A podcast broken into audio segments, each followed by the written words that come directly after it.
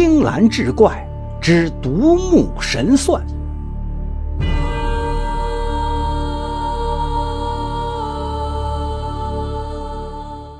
话说东十里镇有位算命先生，一只眼失明，但算命奇准，人们便管他叫瞎半仙。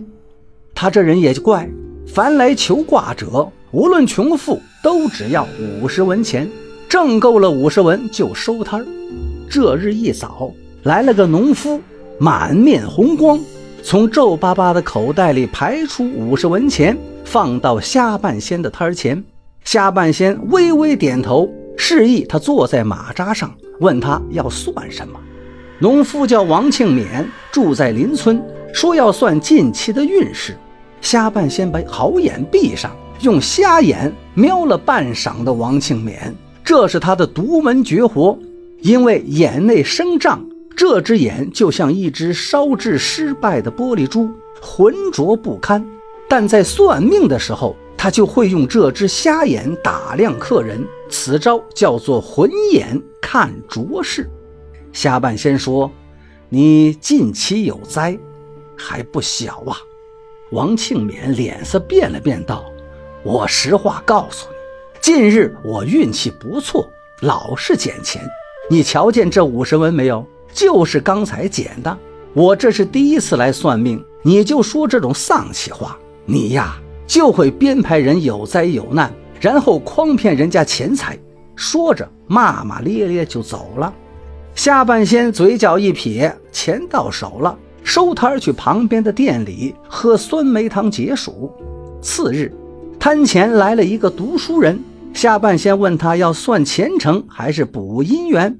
年轻客人还未说话，旁边就窜出一人，声音如炸雷一般：“半仙儿。”你还认得我不？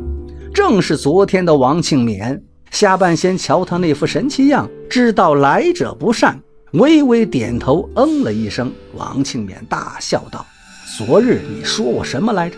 说我近日有灾难，还不小。哈哈！我昨天在菜园子里，咣当一锄头下去，你猜怎么着？我挖出一个箱子，箱子里有四十三个银锭。夏先生。”我忙活一年也挣不了半个银锭，我都发愁该怎么花了呀！说罢，拍了拍下半仙的肩膀。他如此大声喧哗，引来几个路人围观。王庆勉饶有兴趣地盯着下半仙，看他怎么收场。哪知下半仙一脸平静，咳嗽两声，清清嗓子道：“咱再等几天看。”王庆勉讨了个没趣。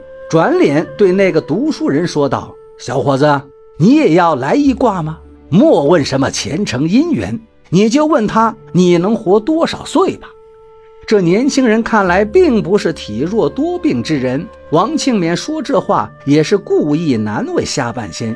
年轻人听了，尴尬的笑了笑。虾半仙依旧摇摇头，问年轻人：“客人要算什么？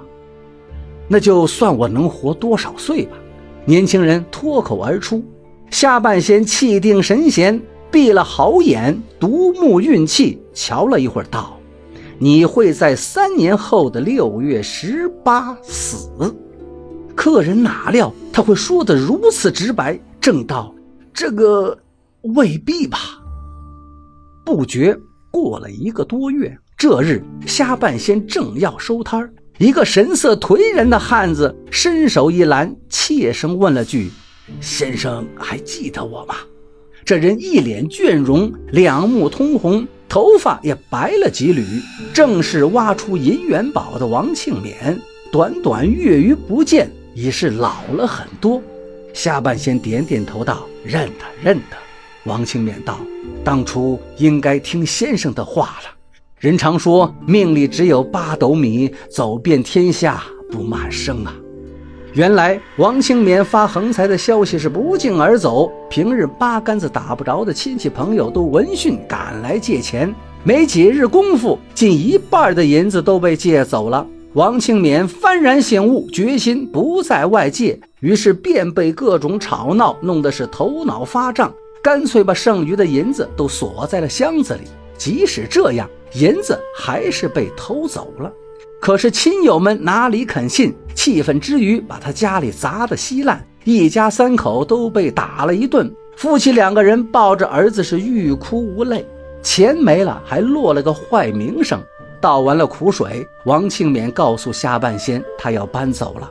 说完，叹着气，一瘸一拐地走了。一晃多年过去，又一日，大家围着虾半仙闲聊，都赞他百卦百灵，是神仙下凡。忽然有一人站出来说：“我想到一事，十年前刘元德曾在这里刻过一卦，当时我在场，识得此人。”先生说他三年后的六月十八会死，为何到了现在还活得好好的呢？刘元德乃是隔壁县城人士，十年前听了意气风发的王庆勉提议，算算自己阳寿几何，瞎半仙告诉他，三年后的六月十八他会死，乌飞兔走。这么多年过去，刘元德及第，挣了功名，执一方县郡。贪墨不少，人称是十万老爷，说他的银子有十万两之巨。下半仙听完，脸色严峻起来，独目如电，说：“我这只眼自害过眼疾之后，便能看到凡人看不见的东西。客人生平在我看来，就是一段段文字，记于册上，无一不准。这个孽障。”刮得无数民脂民膏，惹万人唾骂。在我看来，他早就死了。又过数载，刘元德东窗事发，家产悉数充公。囹圄之中，被狱卒几张湿纸贴面活活憋死。据交代的证词，他入室后收的第一笔赃银是丁酉年的六月十八日，自此泥足深陷。不晓得那晚他会不会忆起三年前瞎半仙说的话。不过那天之后，他确实算是一个已死之人了。